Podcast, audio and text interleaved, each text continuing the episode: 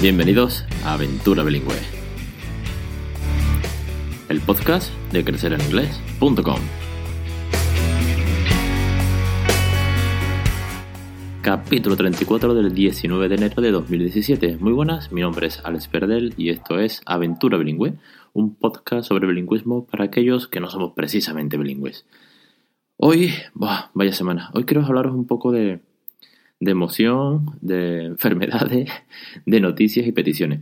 No, no va en, torno en sí al bilingüismo, más bien es más personal. Mm, he pensado que no estaría de más meter un poco también algo de tema un poco más, pues, de casa, de más personal, de cómo van las cosas, porque el pequeño, pues, cada vez aprende más, lleva una velocidad increíble, sobre todo andando, corre un montón.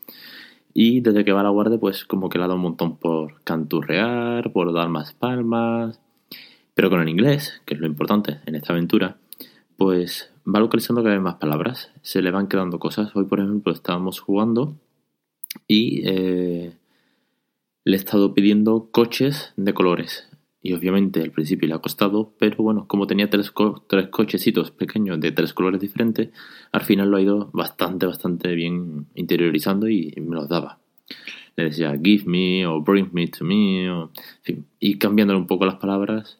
Es un, es un juego con el que voy jugando de esa manera. No sé hasta qué punto será mejor o peor, pero bueno, yo, yo voy cambiando lo que es eh, las palabras, las formas con colores si es grande, si es pequeño, para que no sea todo monótono al final. Lo que siempre decimos, hacerlo de manera natural y divertida. Por casa estamos otra vez de males. Ay Dios, no terminamos este año, ¿eh? Supongo que será el primer año de guardería que ya ha empezado y volvemos a caer resfriado, por eso tengo esta voz, perdonadme. Además, es tarde, intento no despertar al resto de, de los habitantes de la casa mientras grabo el podcast. Pero lo más importante, y al final querés otro programa, pero tengo que anunciarlo, si es que no lo habéis visto ya por redes sociales, que lo puse ayer miércoles, es que he sido nominado en, los premios Madre Esfera de 2016 en la categoría de educación.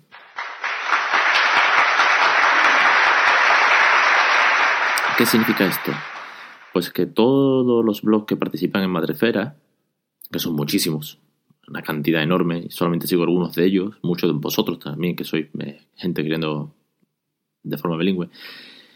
¿Qué pasa? Que para participar te tienen que nominar y cuando tienes unas ciertas nominaciones entras. Eh, después, pues ya empieza el plazo de ahora de concurso, digamos, ¿no? A través de, votación. No se me había ocurrido ni siquiera, y esto lo prometo, autonominarme. Es más, que no le eché mucha cuenta, porque bueno, pienso que hay, hay modalidades y gente de sobra y yo participo poco en Madrefera, sí participo más en Padres Blogueros, y no muchísimo, ni no, poquísimo, porque lo que hago es ponerlos bien dando la nota. Ya sabéis que me encanta el, rock y, la música. Pero bueno, mi sorpresa fue que el martes por la noche me llegó un email diciéndome que estaba nominado y nada menos que en educación. Igual hubiese sido en padres o bien, no sé, en humor seguro que no, porque el blog no, no es precisamente algo de cómico. Pero educación me ha llamado mucho y me levantó la moral de una manera increíble, me dio alas para seguir, porque ya me da igual ganar, no ganar, premios, no premios. El hecho de estar ahí, que la gente te considera que estás haciendo algo por la educación, es fantástico, en serio. Yo siempre os doy las gracias, pero son cosas así las que dices, joder, es que merece la pena, esto tiene sentido eh, y da mucha alegría, sobre todo da mucha, muchísima alegría. Entonces, bueno, eh, hay un post pequeñito en el, en el blog y en Facebook también está, que simplemente tenéis que pinchar un enlace. De todas maneras, lo voy a dejar en las notas del programa. Pincháis un enlace, ponéis vuestro nombre, vuestro email, votáis y tenéis que confirmar por correo electrónico. Si os llega un email, confirme, le dais al botón de confirmar y ya cuenta ese voto. Yo os lo voy a pedir, porque aunque no suelo pedir mucho más allá de las famosas reseñas de iTunes, y si queréis contactar conmigo, simplemente por, también por conoceros, por poneros un poco de, de voz o de leeros vuestras inquietudes, vuestras opiniones, vuestras consultas y vuestros ánimos. En este sentido, no es tanto, y os lo prometo, no es tanto por el hecho de decir quiero ganar, sino por el hecho de que esto siga creciendo de manera que se dé a conocer. Sí, estamos hablando de que hay más, más blogs de educación, por supuesto, pero es el único que enfoca el tema del bilingüismo. Entonces creo que es una oportunidad muy buena para que todos y esto es lo típico, ¿no? Sales a la tribuna, tipo los Oscars, quiero dar las gracias, ¿sabes? y empiezas a nombrar a todo Cristo. Pues sí, tendría que nombraros a todos vosotros, porque sin vosotros esto no tiene sentido. Yo tengo mi aventura en casa, pero este podcast, sin vosotros, el blog, no, es decir, no, no funcionaría. Entonces, bueno, muchísimas gracias por las nominaciones y ahora toca votar. Tenéis hasta primeros de febrero, si no me equivoco. Lo pondré, ya, os digo que de verdad no me he leído ni casi ni las bases, pero me hizo tanta ilusión, hice el post, cambié la cabecera de Facebook para un bótame y, os tengo que dar muchísimas, muchísimas gracias. Y lo último que quería comentaros es del tema del foro, donde podéis participar, no más que tenéis que registraros. Ya hemos pasado los 100. Ojo, hemos pasado los 100. Han abierto un tema que lo ha abierto Mamen y lo comento aquí.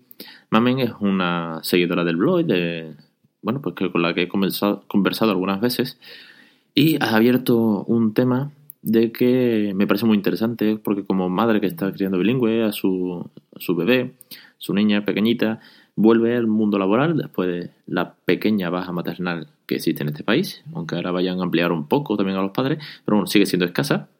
No vamos a discutir de eso aquí porque sería eh, calentarnos la cabeza. Entonces, bueno, su pregunta es, en el foro es, eh, yo le hablo en inglés todos los días, tiene un contacto muy directo con el inglés, vuelvo al trabajo, va a perder horas de exposición, porque mínimo vas a perder mejor 8 o 9 horas de exposición mientras vas al trabajo, vuelves y demás. ¿Qué puedo hacer para eh, compensar todo eso? ¿De qué manera puedo motivarme? ¿De qué manera puedo esforzarme más? Y, y, bueno, ¿qué recursos o qué trucos hacéis para que el inglés esté presente incluso cuando tenéis poco tiempo y la exposición empieza a menguar? Bueno, yo le contestaré, eh, por supuesto, en el foro, bajo mi experiencia, ya que yo soy el que habla en inglés y, me pierdo muchas horas de, mi niño.